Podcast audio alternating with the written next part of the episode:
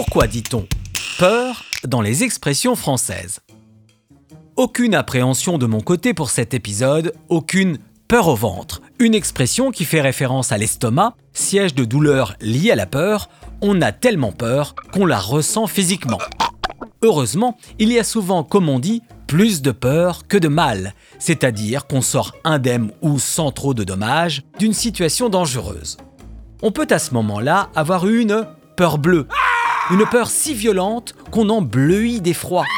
Au chapitre des couleurs toujours, être blanc de peur se dit quand on est si effrayé qu'on en devient blanc comme un linge, comme si notre sang était figé et qu'il avait quitté notre visage.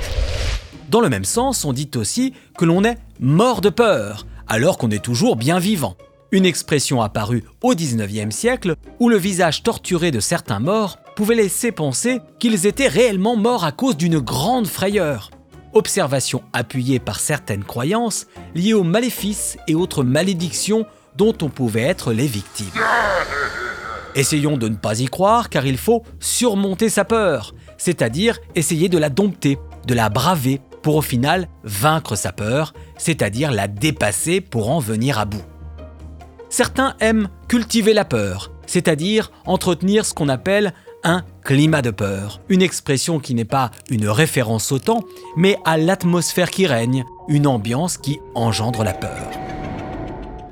Enfin, ajoutons deux expressions argotiques qui signifient avoir peur, avoir les foies et avoir les jetons. Avoir les foies est une expression qui date du 19e siècle.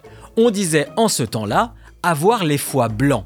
On le sait, le foie est rouge foncé et pour les médecins, c'était lui qui fournissait le sang à l'organisme.